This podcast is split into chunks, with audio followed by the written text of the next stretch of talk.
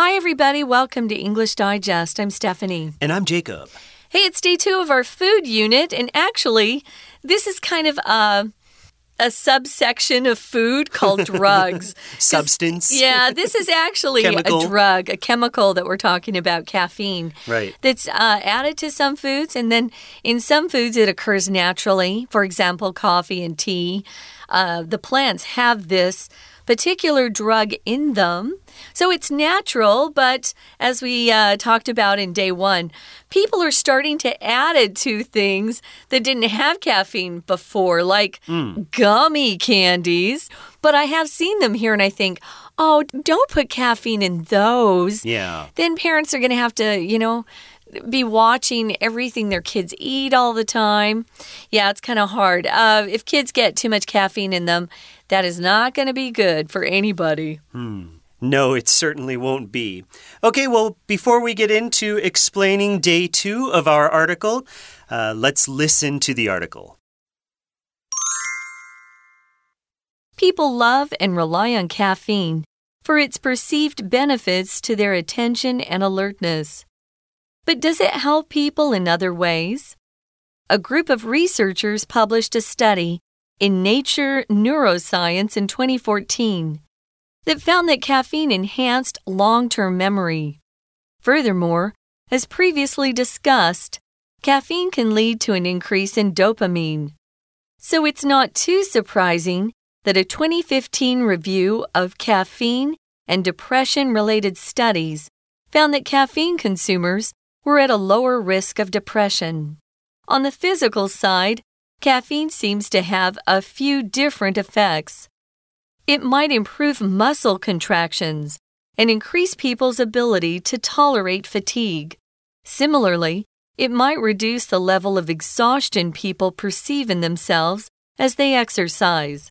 This makes workouts feel easier, thereby removing a common obstacle to regular exercise. Some studies also show that drinking two to four cups of coffee or green tea each day can lower the risk of strokes by between 14 and 20 percent. And while caffeine may raise some people's blood pressure slightly, this effect declines with regular consumption. Enjoying coffee daily, in fact, turns out to reduce the risk of heart disease by 16 to 18 percent. However, caffeine has side effects and drawbacks too, especially in relation to its ability to keep people awake and alert. It can be hard to properly relax once too much caffeine has been consumed. And for people who are prone to anxiety, caffeine can make this problem worse. The effects of caffeine vary greatly from person to person. But by staying well under 400 milligrams of caffeine a day, you can enjoy its benefits while avoiding its downsides. Okay, guys, let's get started. Is caffeine helpful or harmful? We're going to continue talking about some of the effects of caffeine. It says here that people love and rely on caffeine for its perceived benefits to their attention and alertness. Perceived, that's a great word. To perceive something means to understand or think of something in a particular way. It's how you view something. Couldn't it doesn't necess necessarily mean it's a fact. Um, people perceive things differently. That's their kind of their viewpoint of something, how they see things, and it can always be different based on someone's background their education, uh, their family. Things can change based on someone's background and what kind of uh, situation they're seeing things in. Right, but maybe as you as you learn things, like first you will perceive something, right? But then as you examine it a little bit more closely, or you kind of get to the bottom of it, and you have more knowledge about it, maybe like the perception, something that you you think of beforehand, and then your actual experience or your actual knowledge. Uh, these are kind of two different things. Yeah, it'll So- change how you perceive things. Right. Um, okay. So the perceived benefits, the benefits, the good things that we think uh, caffeine has or caffeine provides to us. Mm -hmm. Okay, so that it has benefits to their attention and alertness, uh, but does it help people in other ways? Okay, right, as we start to research chemicals and, and things more, we kind of learn about learn more about them and we we learn if they help us in other ways. So, a group of researchers published a study. Okay, so scientists are working together, they're researching caffeine. They published a study in Nature Neuroscience. Okay, mm -hmm. this is the name of a magazine. Now, when it's kind of a magazine that has scientific articles in it, we sometimes call it a journal, which is J O U R N A L, an academic journal. Mm. And that's mm-hmm. when researchers, scientists, people like that will publish papers uh, for other, usually for other researchers and other uh, doctors and scientists to read. Okay, so they they published a journal. Uh, excuse me, they published an article in 2014, and that found that caffeine enhanced long-term memory. Okay, so when something enhances another thing, it basically uh, improves it, it benefits it. Uh, when you see the word enhance, a lot of times I think of sports. Uh, people that play sports take drugs, they take PEDs. Okay, now PED stands for performance enhancing drug. It's a drug you take that basically makes you a better player. It gives you more muscle, it makes you faster. Uh, a PED, if you get hurt, will also help you recover more quickly.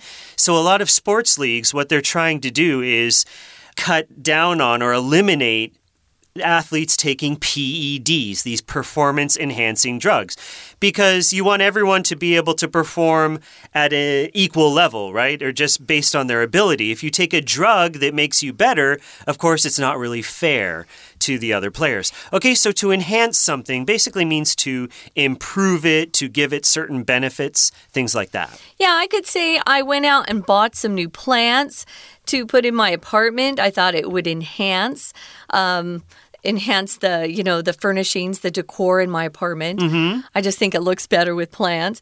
So you can do a lot of things to enhance your appearance. Maybe you want to go and get a new haircut. Oh that's good you know yeah. or maybe uh, start taking up some uh, exercise that you haven't done in the past because it'll make you uh, a little bit more fit. It will enhance your appearance. Mm. and it also will enhance your um, your moods. I think exercise helps you feel better and happier. So here uh, we found out that it can enhance long term memory, help your long term memory. Furthermore, as previously discussed in uh, day one, that is, caffeine can lead to an increase in dopamine. Uh, dopamine is that uh, particular um, chemical that is released in your brain that makes you feel good. Mm. We all want to feel happy and good. Yeah, uh, that's why some people go and exercise. They uh, they get more dopamine that's released when they uh, go out and exercise. So yeah, there's some good things along with that. So it's not too surprising that when they did a 2015 review of caffeine related studies and depression related studies, they found that caffeine consumers, people that consume or take in caffeine, were at a lower risk of depression.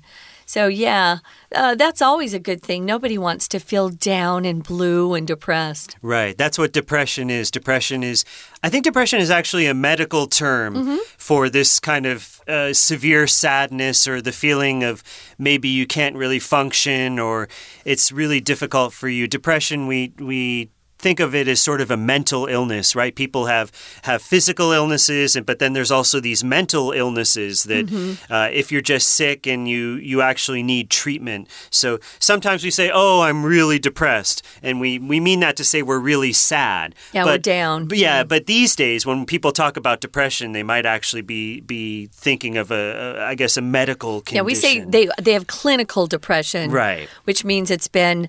Um, prescribed by, well, it's been diagnosed by a doctor. Mm. Um, that's a lot different, guys, than being sad for a week or two or even a month. Yeah, so it's yeah. something that you need to see a doctor about and maybe even have, have some, some, sort treatment. of yeah treatment, yeah. maybe medication or, or therapy and things like that to try mm. and get over your depression. Yeah, to deal with it, it's hard. Okay. So yeah, um, so they found that uh, people who do consume caffeine were at a lower risk of depression. Doesn't mean they didn't get depressed, they were just at a lower risk. So, on the physical side, caffeine seems to have a few different effects. It might improve muscle contractions and increase people's ability to tolerate fatigue. I know that caffeine is added to headache medicine. If you have migraines, I have migraines, which mm -hmm. is a mm-hmm. bad kind of headache where your blood vessels will just close and I suddenly can't see. Oh. Tom gets oh. them too. Um, I suddenly start seeing flashes. I can't read. It's uh, yeah. kind of scary. But the caffeine helped uh, the migraine, so that's why they started putting in uh, headache medicine, okay. aspirin. But I also realized I was getting addicted to caffeine too. So I had to figure out a way to, to reach a balance there. But yeah, sometimes um, it can help with contractions. Muscle contractions, think of those times sometimes uh, when you're asleep and suddenly your leg uh, leg would start cramping. Oh, that's, that's a contraction. Yeah. That hurts. It does. Yeah, and you have to stand up and kind of, you know, hop on your leg to get it to stop. It's or oh, it's horrible. Or when a, a woman has a baby, mm -hmm. she has uh, labor contractions that push that baby out. Mm -hmm. Those are contractions. So it might improve muscle contractions and also increase people's ability to tolerate fatigue. What's fatigue? Fatigue is just a feeling of tiredness. Uh, usually it results from just low energy so mm. like if you if you can't get going and you're just you're tired and it could be physical you mm -hmm. could be mm-hmm. physically tired you could mm -hmm. have mm-hmm. this fatigue you we often talk about mental fatigue mm. too right when your your brain is just uh totally. you just want to sit there and not do anything right um, oftentimes i think that sometimes the heat Mm. Uh, gives me more uh, like an added feeling of fatigue just the because humidity too. The, yeah, the no. heat and the humidity just saps all your energy and makes mm. you really tired. So you can say that uh, you have fatigue, more fatigue when the weather is so hot and humid. Mm -hmm. um, okay, so right, so the caffeine might help us be able to tolerate this fatigue. And similarly, it might reduce the level of exhaustion people perceive in themselves as they exercise. So if we have a little bit of caffeine, then yeah, maybe we won't feel tired so easily or this level of exhaustion. Ex exhaustion, like fatigue, is also the feeling of being very, very tired. Like you have absolutely no energy. You can't do anything. You are exhausted. Yeah, there's no energy left. Well, someone who always has energy is our Chinese teacher. We're going to listen for a few minutes and then we'll be back. Hello everyone，我是派老师。今天讲解的是十一月三号 Unit Two Caffeine Helpful or Harmful 第二天的课程。这个单元主题是咖啡因。前一天课程介绍含咖啡因的饮料受到大众欢迎，许多厂商把自己公司的产品呢包装成提升活力的能量饮。也解释了为什么咖啡因能够让人感到提神， 而今天的课程更深入带着读者看看咖啡因对人体身心健康的利弊。好，我们现在一起来看学习重点，请看到第一段第一个句子，请同学特别先注意 perceived benefits。perceive 这个动词，perceive 是什么意思呢？其实啊，在这里就是把什么视为，把什么当做的意思。好。那要请同学特别注意的是，在这里，如果我们说 perceived benefits，其实呢，它是过去分词做形容词用。那所谓的 perceived benefits 就是认定的好处。那请同学要做区别哦。有一些时候，我们在看待事物的时候，我们会有自己的看法，和实际的情况是有一些差距的，所以我们会有所谓的。perceived benefits 和 actual benefits 这样子的差别。那所谓的 perceived 就是认定的，我们认定的。那 actual 呢，则是实际的情况。再来，老师要请同学看看第一段，这里呢可以找出咖啡因对人体有哪些好处吗？好，在这里呢，我们可以看得到第二个好处。第二个好处是什么？就在第三句这里，caffeine enhanced long-term memory。咖啡因是可以提升长期记忆力的。再来，只有这个好处吗？还可以看到第四句 第四句，咖啡因还有一个好处，caffeine consumers were at lower risk of depression，是什么意思啊？就是如果呢，你平常有摄取咖啡因的话， 就比较不容易得到忧郁症，也就是说，可以降低忧郁症风险。Why? Caffeine can lead to an increase in dopamine，主要是因为多巴胺的分泌会增加。再来，请同学看到第二段。以上呢，在第一段的部分，我们都可以视为是 caffeine's influences on our mental performance，因为跟 mind 精神、心理、心智有关。而下面呢，则开始介绍对于生理这方面有哪些影响。请看到第二个句子：It might improve muscle contractions。and increase people's ability to tolerate fatigue。这句话的意思是说，咖啡因可以增进肌肉收缩，并且呢，提高我们疲劳的耐受度 （tolerate fatigue）。再来，请同学看到第三个句子，这里呢，进一步的就解释喽。It might reduce the level of exhaustion，因为我们在运动的时候呢，其实是容易觉得累的。可是，如果摄取咖啡因，就比较没那么累了。We're going to take a quick break. Stay tuned. We'll be right back.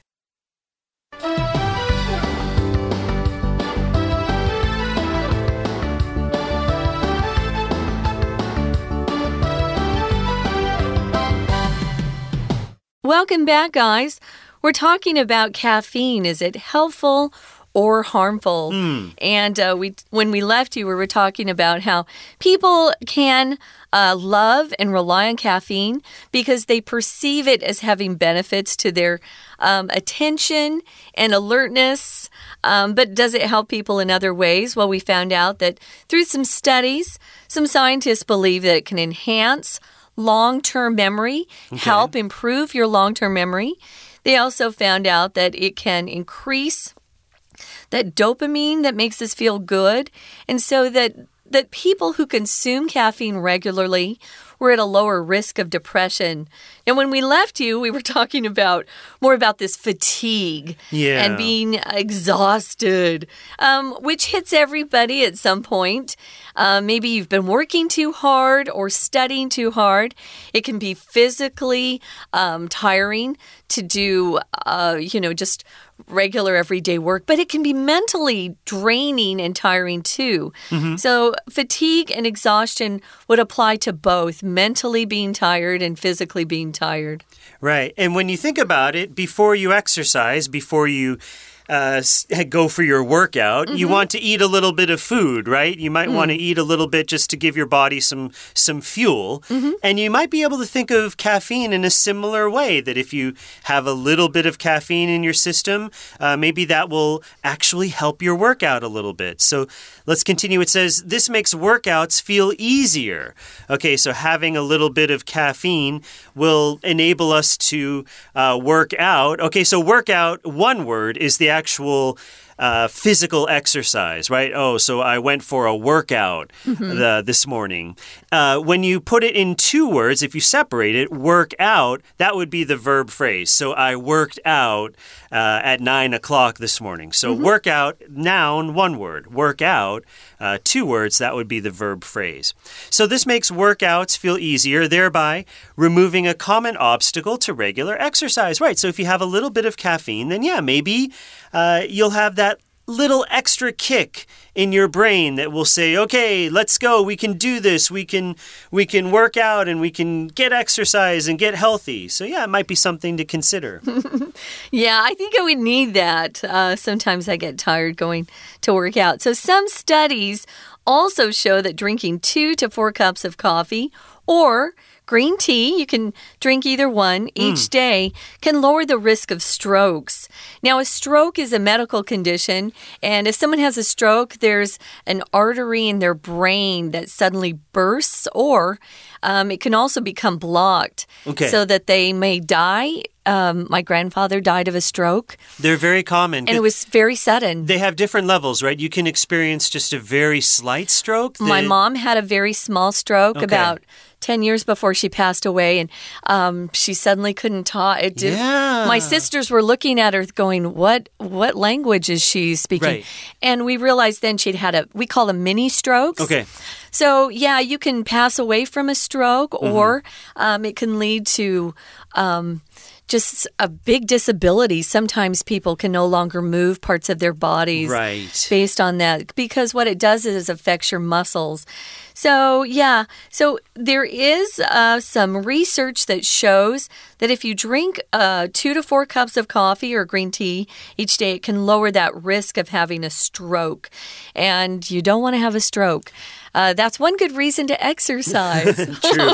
But that sounds like a lot to me. Two to four cups. I mean, if you tell me you're drinking four cups of coffee a day, I might think a lot, that yeah. Mm. you might want to cut down a little bit. But as we said in in the previous day, people get addicted to the caffeine, right? So Mm-hmm. they have one cup and then they kind of feel their energy going down and so oh then uh, okay, I got to have another cup and then another cup and so it can kind of be a little bit risky, you know, Mm-hmm. consuming so much caffeine even though uh, studies are showing us that maybe they will help reduce the risks of some things like strokes and uh, depression, and they also helps our long-term memory. I think it's important to remember, though, too, that science changes. True. Uh, things we were told growing up are no longer true. Uh, Yeah, we grew point. up uh, believing butter was bad for you and that margarine was the only thing to eat, and now it's just the opposite. So uh, be careful. I think you should check into things. Uh, the scientists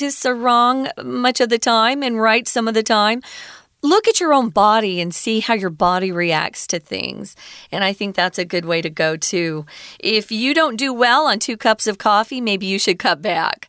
You know, so just um, be aware of what your body's trying to tell you because I think our bodies are pretty smart and we're all different.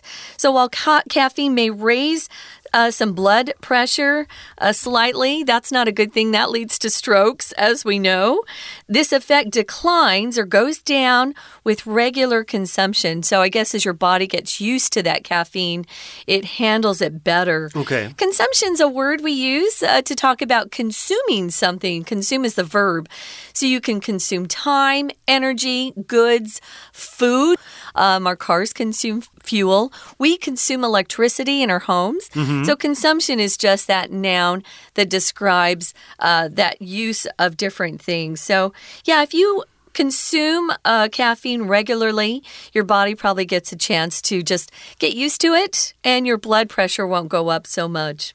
Right. So enjoying coffee daily, in fact, turns out to reduce the risk of heart disease by 16 to 18%. Okay, so consuming caffeine, coffee, green tea, and maybe, you know, not a lot of sugar or milk, just try to drink it, drink it black or just drink it without any uh, sugar and stuff, uh, can actually be good. These are some of the benefits. But However, caffeine has side effects and drawbacks too. Okay, now a drawback. Okay, this is sort of the the opposite of a benefit would be a drawback. A drawback is a negative aspect of something, mm-hmm. a, a downside of something. Okay, so what are some of the drawbacks of caffeine? Well, especially in relation to its ability to keep people awake or alert. Okay, so yeah. Caffeine has the benefit of being able to wake us up, to give us some pep, to give us some kick. Mm-hmm. But how about in relation to its ability to keep people awake or alert? Okay, so maybe it does this a little bit a little bit too much, let's say, right? That's one of the things that we want to have a little caffeine to to pick us up. But one of the drawbacks, one of the disadvantages is in relation to its ability to keep us awake. It might wake us up a little bit too much, or it might make us a little too alert, let's say. Oh, so you never get the rest you need because our bodies need to sleep. yeah. Um, I wanted to mention here, in relation to, can be substituted with one word, concerning. Okay. So, especially concerning its ability. So, just be aware that those are two synonyms that you can interchange. And as uh, Jacob said, drawback is also a disadvantage to something. Maybe uh, you have a great plan or uh, great vacation plans, but there's some sort of drawback, disadvantage. I could say Taiwan or Taipei. It's a great city. Uh, I think its only drawback to me is the weather in the summer. It's, it's pretty hot in the summer. It's That- hot this and is humid. true. Yeah. Yeah. But uh, other than that, I pretty much love uh, living here. But yeah, in the summer it gets a little hot and humid for me. so yeah, it can be hard to properly relax if you've had too much caffeine, if you've been consuming too much. So for people who are prone, if you're prone to do something, you're likely to do it or you're likely to suffer from something. So, if you're prone to anxiety, you get anxious very easily. Mm-hmm. Ooh, caffeine can make that worse. So, again, consider your own health, your own body, and how it reacts to certain drugs and foods, and then make your choices from that. But here's some advice by staying well under 400 milligrams of caffeine a day you can enjoy its benefits while avoiding the downsides. Yeah, if you can get the benefits without getting the drawbacks, that's the best way to kind of balance how much caffeine you put in your body. Sounds good. Okay, well, that's it for today, guys. We're going to listen to our Chinese teacher one more time, and then we'll be back to say goodbye. 再来，一样在第二段，请同学看第四句有个 thereby，在这里呢，可以就把它看作就是所以 therefore 的意思。再来，请同学再找找看，对于我们的生理来说，咖啡因还有什么样子的好处呢？可以看到第二段第五句，这里讲到了，OK，drinking、two or four cups of coffee each day can lower the risk of strokes，所以喝咖啡因，那可能呢就比较不容易中风。再来，请同学看到同样第二段的第七个句子，这是在生理方面，咖啡因还有另外一个好处：enjoying coffee daily, in fact, turns out to reduce the risk of heart disease。所以，如果我们每天喝点咖啡，其实是有助于降低心脏病风险的。再来，请看到第三段，请同学看第一个句子。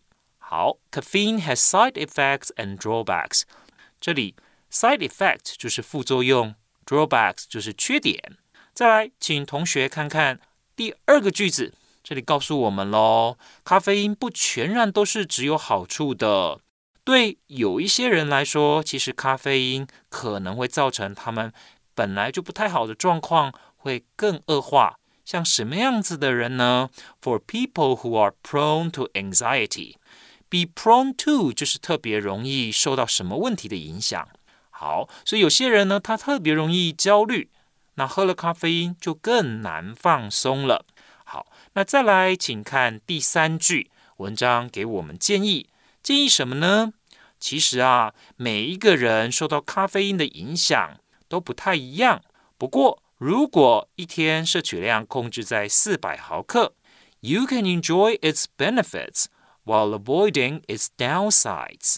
后面呢，就是告诉我们可以蒙其利而不受其害。